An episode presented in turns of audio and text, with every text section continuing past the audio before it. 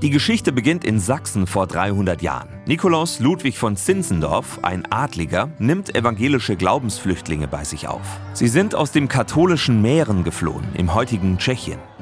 Zinzendorf schenkt ihnen Land und sie nennen ihre Siedlung Herrnhut als Ausdruck dafür, dass sie sich unter Gottes Obhut stellen. Amen. Etwa 100 Jahre später. Ein Herrnhuter Lehrer will im Matheunterricht den Kindern geometrische Formen näher bringen. Unter anderem den sogenannten Rompen-Kuboktaeder. Dessen Oberfläche besteht aus 18 Quadraten und 8 gleichseitigen Dreiecken.